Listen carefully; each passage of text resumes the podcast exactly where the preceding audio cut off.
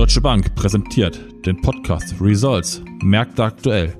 Mein Name ist Sebastian Neckel und ich spreche mit Dr. Dirk Steffen über Themen, die die Weltwirtschaft bewegen. Das Wachstum in Deutschland kühlt sich deutlich ab. Wie groß ist der Impact über die Gasalarmstufe 2 von Robert Habeck? Die EZB, steht sie vor einem Dilemma, weitere Zinserhöhungen durchzuführen? Die US-Notenbank, Jerome Powell hat sich geäußert. Geht er bewusst eine Konjunkturabschwächung ein? Und zu guter Letzt gucken wir Richtung China. Auf wie fragilen Beinen steht die chinesische Wirtschaft? Ja, Dirk, herzlich willkommen. Lass uns heute wieder mit Deutschland anfangen. Die Wachstumszahlen in Deutschland sind ja nicht wirklich positiv gewesen im Juni. Der Einkaufsmanager-Index ist gesunken auf 51,3 Punkte. Das ist ein sechs-Monatstief. Wir sind immer noch über der Grenze von 50 Punkten, die ja immer noch auf Wachstum hindeuten, aber es geht doch weiter bergab. Ähm, jetzt ist die Frage für mich so ein bisschen, ziehen die Rezessionswolken gerade auf? Sind sie schon da? Und wie groß wird ja auch der Impact sein auf die deutsche Wirtschaft? Äh, Stichwort Gasalarmstufe 2. Ja, ich würde sagen, die Wolken sind schon da. Und jetzt geht's äh, ganz viel darum, keine Panik zu schüren. Also wir müssen klar definieren, was für eine Rezession wir meinen, ob es lediglich eine Wachstumsverlangsamung ist, äh, etc. pp. Wir sind sicherlich in Deutschland anfälliger für alles rund um das Thema Knappheiten, dadurch, dass unser Industriesektor größer ist als in den Volkswirtschaften unserer Nachbarstaaten. Und äh, deswegen ist es auch in Deutschland schon mal eher möglich, dass wir hier in eine technische Rezession reinlaufen. Das heißt, zwei negative Wachstumsquartale, die aufeinander folgen. Das äh, ist aber, glaube ich, auch von den Märkten durchaus zu verkraften. Wir, wenn man sich beispielsweise den, den IFO anschaut, dann äh, ist ja die aktuelle Lage noch, noch gut. Der Ausblick hat enttäuscht. Und der weitere Punkt, der noch überzeugt, sind die Dienstleistungen. Und äh, das, das sollte hier zumindest diese, diese leichte Schwäche oder die sich androhende Schwäche im verarbeitenden Gewerbe dann etwas abmildern können. Also es, äh, wir müssen, ähm, glaube ich, ein bisschen weitergehen, auch und jetzt gehe ich ganz bewusst von, dem, von der Definition der Rezession weg. Man kann vielleicht davon reden, dass wir eine, eine Rezession im verarbeitenden Gewerbe bekommen. Man kann davon reden, dass wir eventuell eine Konsumentenrezession bekommen. Ich habe auch schon Ausdrücke gehört wie eine Online-Händler-Rezession. Aber das sind natürlich alles Varianten von, von diesem Großthema Rezession, also das, das R-Wort, was niemand äh, eigentlich verwenden sollte. Und äh, wenn, wenn man wirklich äh, da reinschaut in Literatur, ist eine wirkliche ausge, eine ausgewachsene Rezession ähm, nur dann gegeben, wenn das auch den Arbeitsmarkt inkludiert. Und hier sieht es ja gerade genau umgekehrt aus. Also wir haben eher ähm, Arbeitskräftemangel. Und äh, deswegen ähm, ist es, glaube ich, hier ein bisschen verfrüht, hier jetzt den, den kompletten Abschwung ähm, jetzt letzten Endes auszurufen.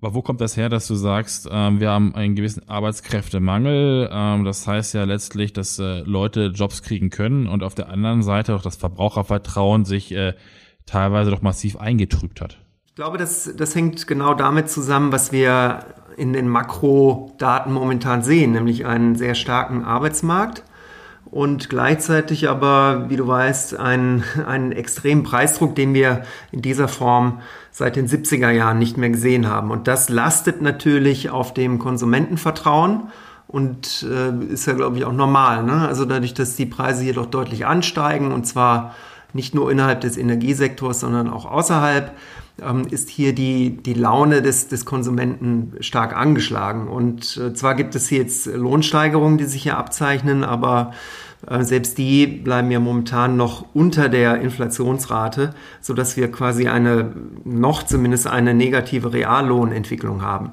Und ich glaube, das, das erklärt die Situation.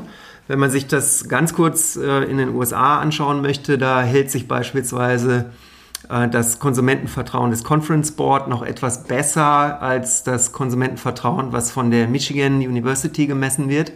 Und das liegt daran, dass dass das Conference Board eher auf den Arbeitsmarkt abzielt und äh, das Michigan äh, Vertrauensbarometer eher dann auch auf die Finanzierungssituation und auf die Konsumneigung ähm, ähm, sich, sich fokussiert.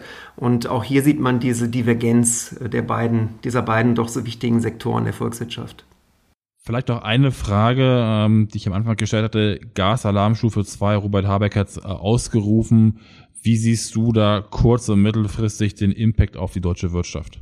Ja, mit Preissteigerungen kann man wahrscheinlich umgehen, obwohl das natürlich auch belastet, äh, den ganzen Produktionsapparat.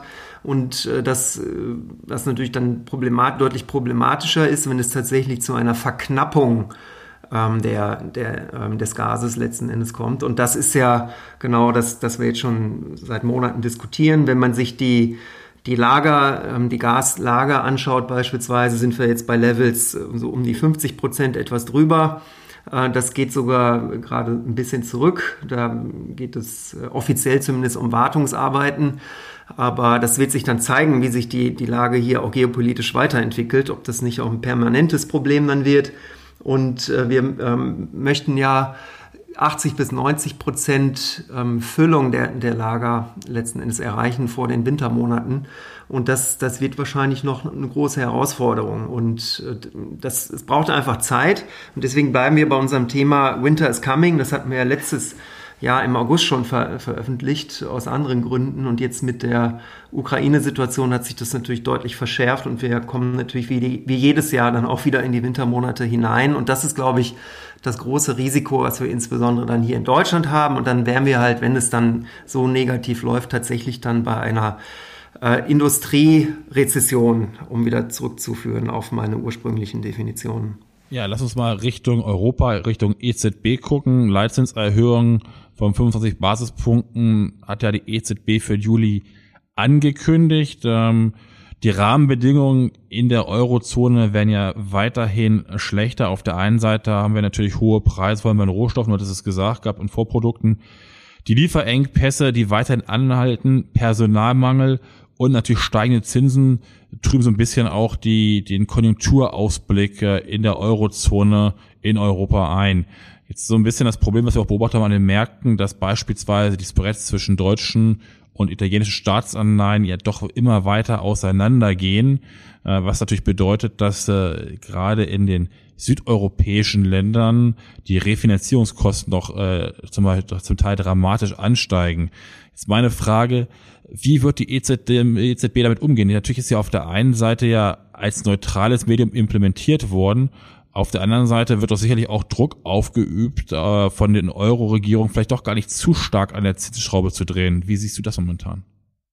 Es sieht ja so aus, dass man, dass man durchziehen wird und das, das kann aus meiner Sicht damit zusammenhängen, dass wir ja hier insbesondere auch ein Angebotsproblem haben. Also die, die ganzen Lieferkettenprobleme, die Verknappung, die, die Energiesituation, das sind ja keine originären Nachfrageprobleme und die aggregierte Nachfrage ist, der, ist genau die Variable in der Volkswirtschaft, den die Zentralbank beeinflussen kann, wohingegen die Angebotsprobleme äh, quasi per Definition nicht durch die Geldpolitik geregelt werden können.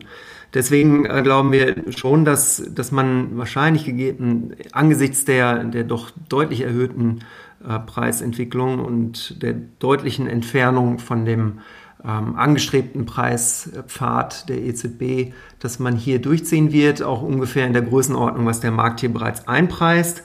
Und dass man auf der anderen Seite dann versucht, zumindest die Fragmentierung auch im Zuge der, der Covid-Entwicklung beziehungsweise der Erholung hier anzugehen. Und da kommt es, glaube ich, her, dass man zweigleisig fährt, also eine relativ restriktive Geldpolitik ähm, über die Leitzinsen äh, durchzieht und dass man dann aber quasi die, die nicht gewünschten Konsequenzen dieser, dieser restriktiven Schritte dann versucht zu mitigieren. Und man kann, glaube ich, schon das Argument auch ähm, bauen, zu sagen, ja gut, also wenn das Ziel der EZB ist hier letzten Endes die, die Wirtschaft etwas abzudämpfen, um die Preisrisiken äh, managen zu können. Und wenn man sich dann noch vor Augen führt, dass man ja letzten Endes nur eine Geldpolitik für alle machen kann, und wenn man dann sich anschaut, dass gerade in so Situationen des Marktstresses, was ja teilweise durch die Zentralbanken ausgelöst wird, dann äh, die Peripherie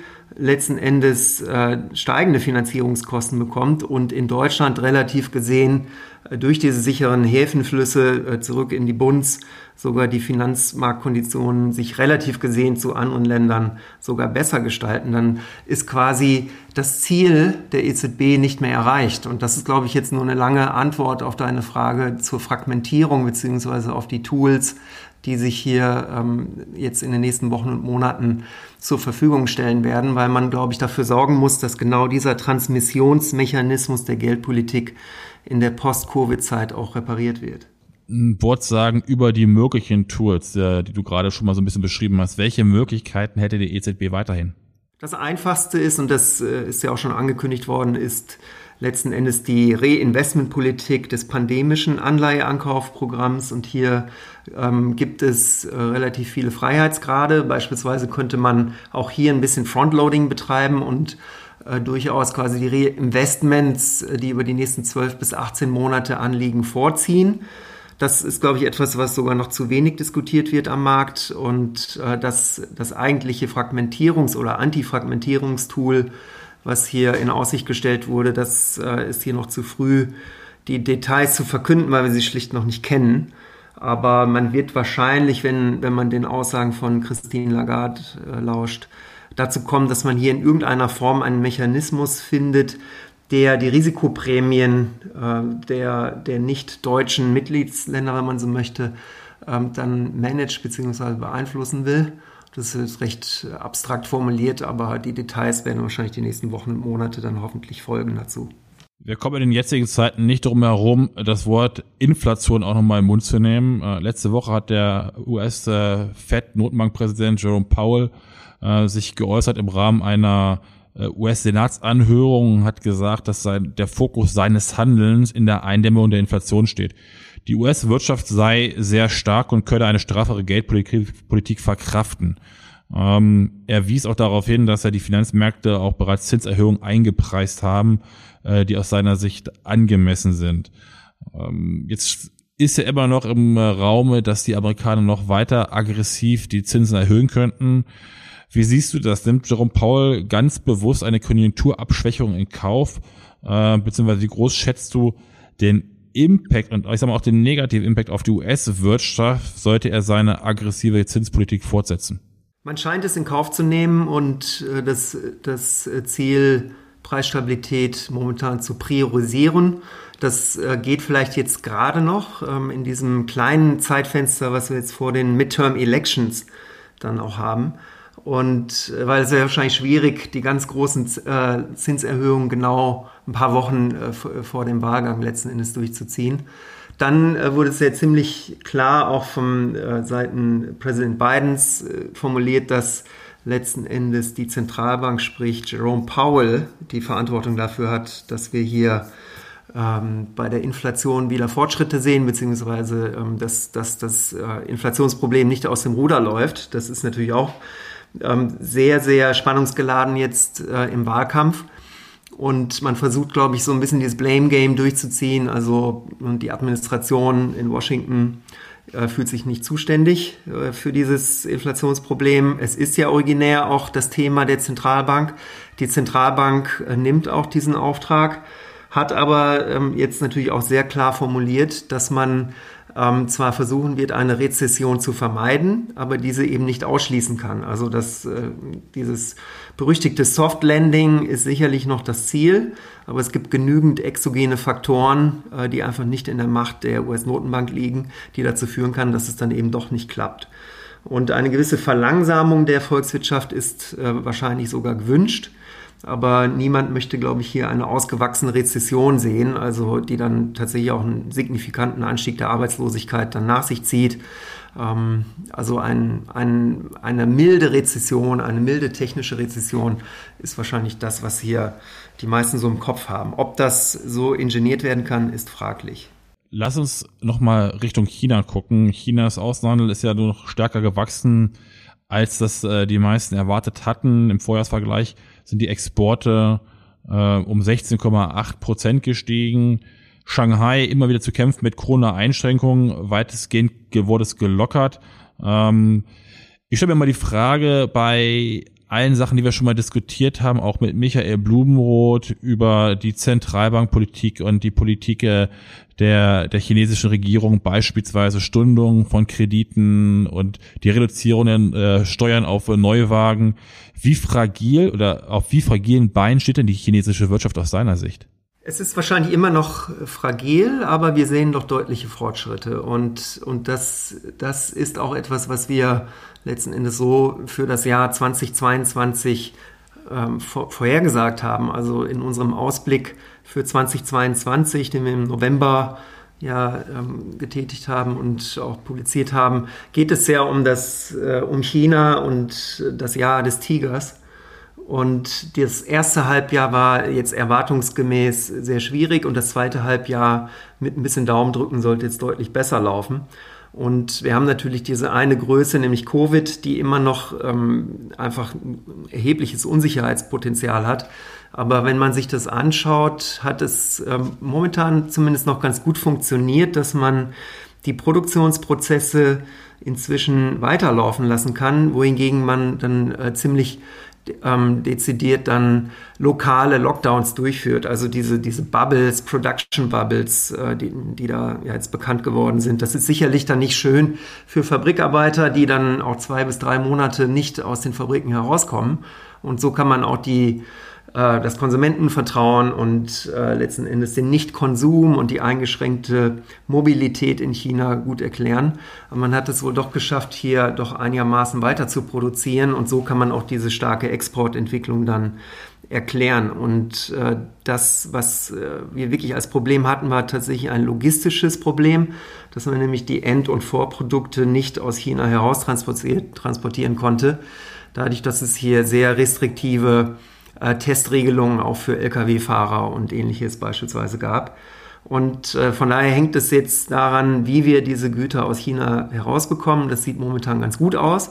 Mit den üblichen zeitlichen Verzögerungen äh, wird es aber dann, kann es dann schon noch bis August, September dauern, bis dann auch in der, in der alten Welt, also hier in Europa und in den USA, dann auch ein merklicher Fortschritt auf den Lieferkettenproblemen dann äh, feststellbar ist. Aber in Summe, äh, vielleicht auch den noch hier als eine persönliche Anmerkung, es handelt sich ja wie so häufig ähm, bei der chinesischen Wachstumsschwäche äh, um eine angeordnete Schwäche, jetzt nicht bei, auf dem Thema Covid, aber zumindest bei zwei Großthemen, nämlich bei der fiskalpolitischen Ausrichtung. Wir kommen ja aus einem Jahr der, der deutlichen Austerität, ähm, nämlich letzten Jahr, letztes Jahr heraus in dieses Jahr. Wir haben jetzt seit ein paar Monaten schon fiskalpolitische Lockerungsanstrengungen, die auch wirklich an allen Fronten momentan laufen. Und äh, der zweite Punkt, der ein Stück weit hausgemacht ist, selbstgemacht ist, ist natürlich die Regulierung der spekulativen Aktivität auf den Immobilienmärkten, wo man auch äh, sehr aktiv war, was jetzt erst kürzlich wieder etwas gelockert wurde. Und deswegen ist es, äh, glaube ich, auch rational und gut zu erklären, warum wir diese Wachstumsschwäche hier hatten. Und jetzt nach vorne blickend sieht halt doch einiges danach aus, dass hier die chinesische Volkswirtschaft Fuß äh, fassen kann wieder, was dann letzten Endes auch die, die Weltwirtschaft ein Stück weit wieder nach vorne treiben kann.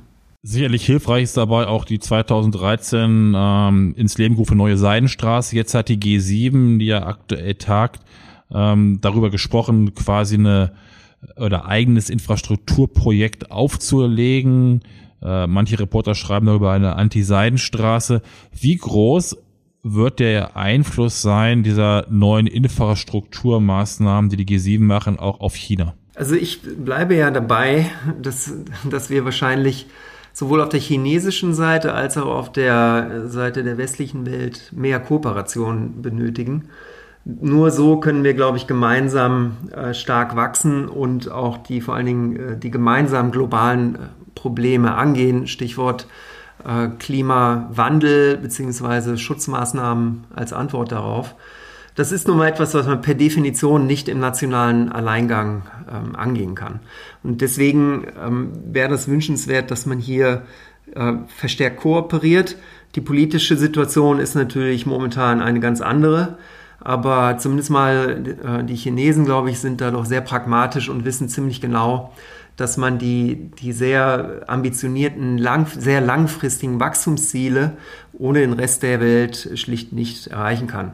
Und äh, deswegen kann ich nur hoffen, dass die nächsten Jahre vielleicht dann auch wieder über äh, gemeinsame Initiativen stärker ähm, charakterisiert sein werden. Das klingt jetzt alles so ein bisschen naiv und Blue Sky Szenario, was ich jetzt gerade gesagt habe, ähm, hier und jetzt möchte man natürlich jetzt äh, auf, von Seiten der G7 versuchen, vielleicht etwas spät aus meiner Sicht jetzt auch Infrastrukturmaßnahmen äh, quasi der Seidenstraße entgegenzusetzen. Ich glaube, das, das war eigentlich schon seit, es war wirklich überfällig, dass es die, diese Initiativen gibt.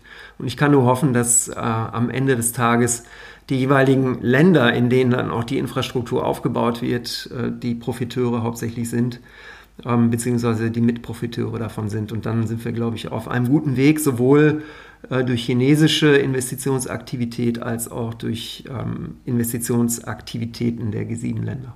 Ja, Dirk, jetzt hast du ähm, uns einen Einblick gegeben, interessant in deutsche Wirtschaft, äh, wie die EZB aktuell reagiert, agiert, auch was in der Fed los ist. Jetzt kommt natürlich die Frage, die jeder Volkswirt äh, liebt am Ende eines solchen Podcasts. Äh, Euro-Dollar momentan um die 1,0550. Wie ist deine Aussicht auf Euro-Dollar für 2022? Der Euro scheint sich momentan zu stabilisieren und das ist, glaube ich, die direkte Konsequenz daraus, dass die EZB jetzt doch äh, glaubwürdig dargestellt hat, dass man hier eine ziemlich restriktive Geldpolitik, zumindest mal was die Leitzinsen angeht, äh, durchziehen wird. Und das, das sollte dann in Kombination mit den fiskalpolitischen Initiativen, äh, Stichwort Next Generation EU, ähm, dann auch positiv kontrastieren mit, mit den USA, sodass das wahrscheinlich mit ein bisschen Daumendrücken hier auch eine Phase der, der relativen Stabilität des Euro dann äh, durchaus realistisch erscheint. Ja, Dirk, vielen Dank für deine Einschätzung, für deine Ausführungen. Ich denke, es ist weiterhin extrem wichtig, äh, dass wir uns miteinander austauschen äh, und auch vor allem gerade auch Gasalarmstufe 2, Robert Habeck, immer im Hinterkopf haben. Und äh, wenn Sie dort Unterstützung, Hilfe brauchen, dann können Sie gerne auf uns zukommen. Vielen Dank, Dirk. Sehr gerne.